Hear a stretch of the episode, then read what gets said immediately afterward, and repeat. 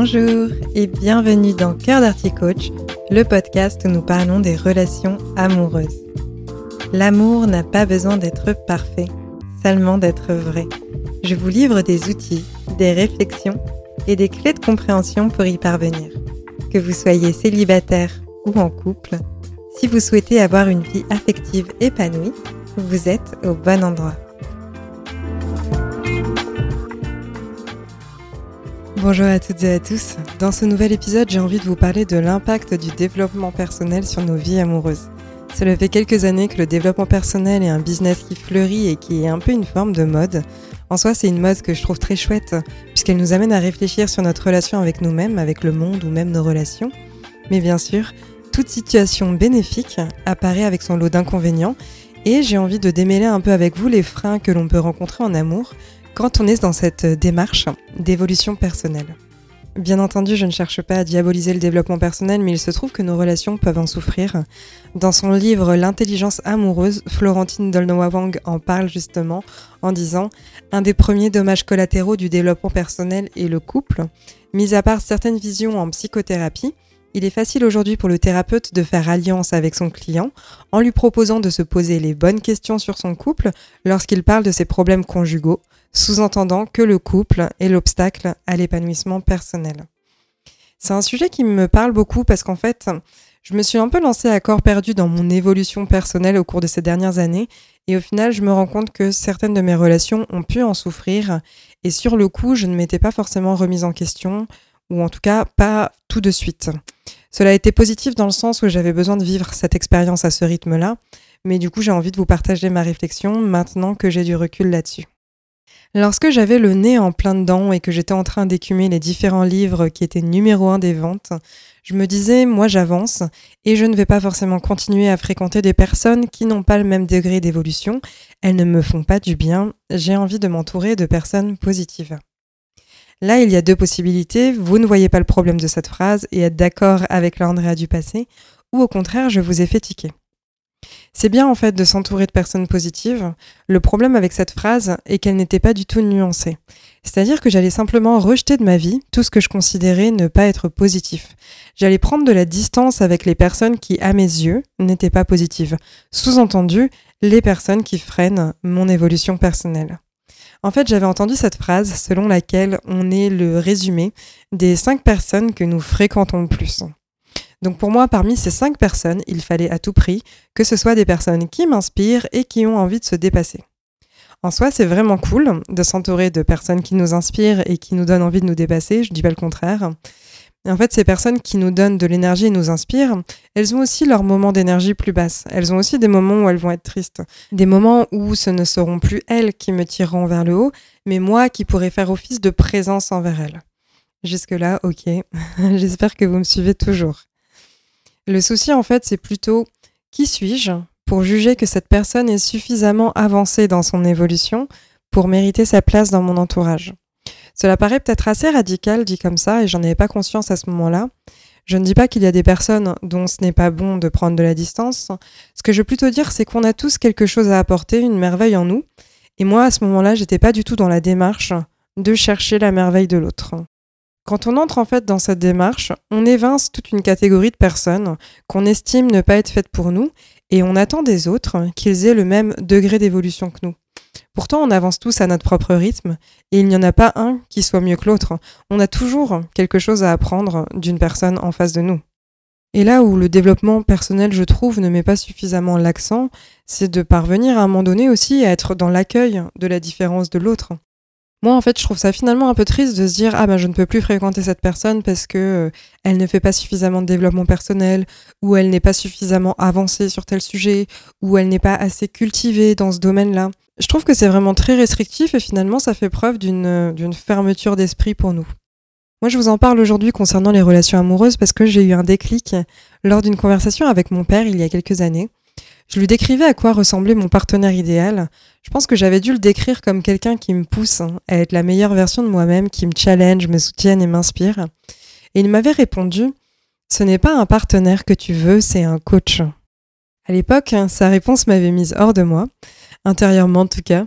J'étais traversée par le fait de me dire euh, Je suis dans le juste, c'est lui qui ne sait pas de quoi il parle. J'aspire à avoir une belle vie épanouie et ça devrait être le cas pour mon partenaire aussi.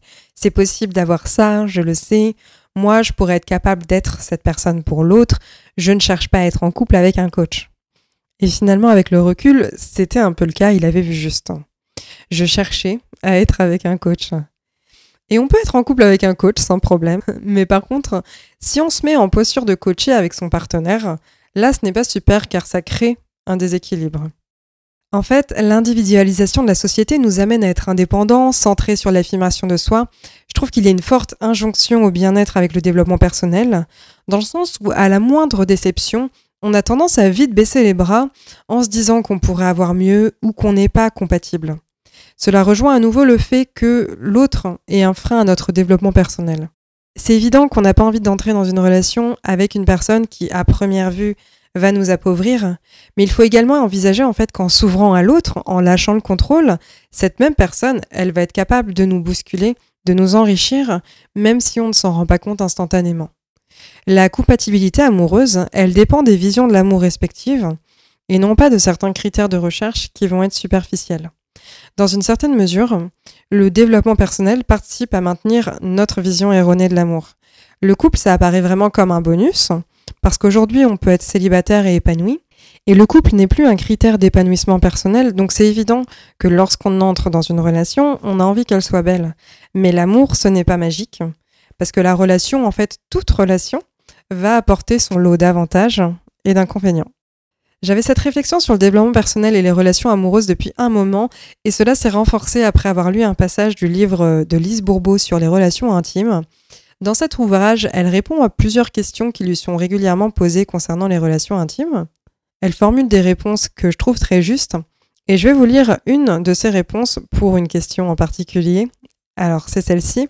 Une personne lui demande Comment vivre heureuse avec un conjoint qui n'a pas le même degré d'évolution? C'est beau de respecter l'autre, mais ça ne m'attire pas. Elle répond alors Si votre conjoint ne veut pas évoluer dans le même sens et à la même vitesse que vous, cela ne signifie pas qu'il n'évolue pas du tout. Son rythme est simplement différent du vôtre. Aucune personne sur cette planète n'a le droit de vouloir contrôler l'évolution d'une autre personne. Si vous arrêtiez de vouloir qu'il suive votre cheminement et si vous commenciez à l'observer, à l'écouter et à le sentir véritablement, vous pourriez constater qu'il évolue comme vous le faites. L'évolution intérieure est un processus très subtil et les résultats sont plus ou moins apparents selon les individus. Posez-lui des questions profondes, demandez-lui sa perception de la vie et écoutez bien ses réponses, surtout celles qui ne vous satisfont pas. Il se peut fort que sa vision de la vie soit très profonde et que vous n'en sachiez rien. Il n'est pas nécessaire que deux conjoints évoluent dans le même sens et à la même vitesse. Vous devez sûrement accepter qu'il y ait des personnes très spéciales, même si elles suivent des cheminements différents du vôtre. Il est très dangereux de se penser plus évolué que quelqu'un d'autre. Cela s'appelle de l'orgueil spirituel.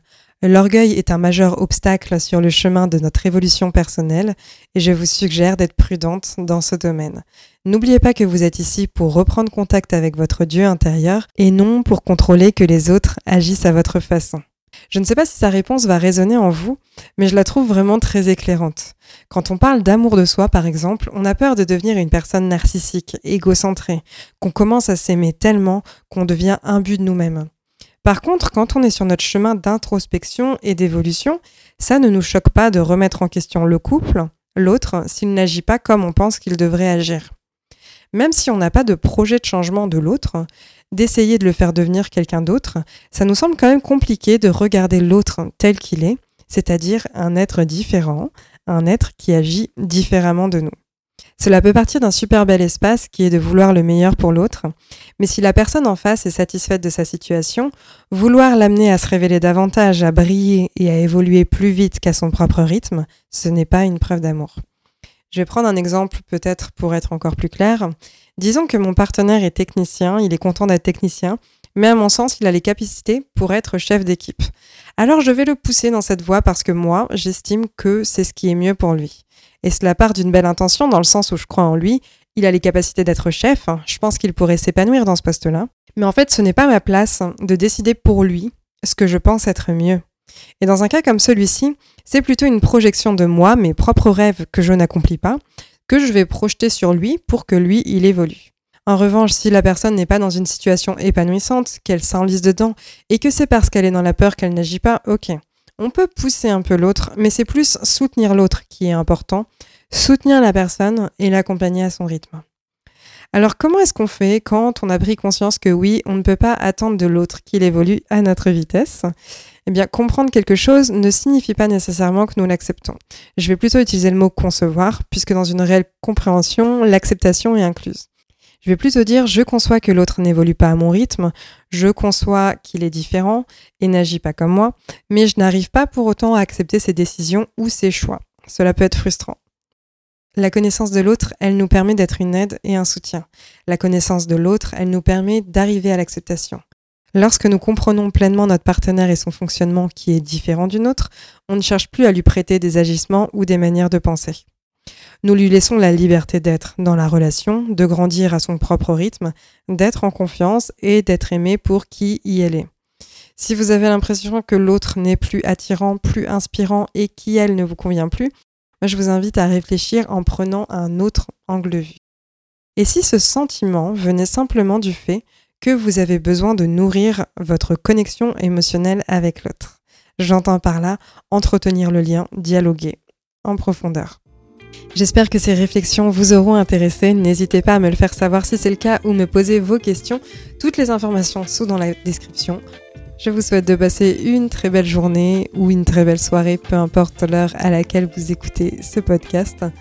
Et je vous dis à très bientôt pour un prochain épisode. Prenez soin de vous.